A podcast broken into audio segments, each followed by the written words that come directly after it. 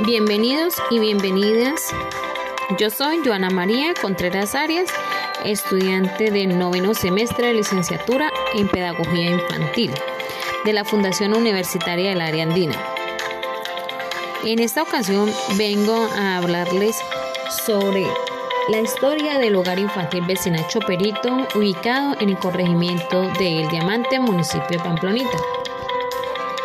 El hogar infantil Vecina Choperito es un hogar que brinda un servicio a la primera infancia, un servicio de jornada completa, desde las 8 de la mañana hasta las 4 de la tarde, en el cual se atienden niños de 2 a 5 años de edad.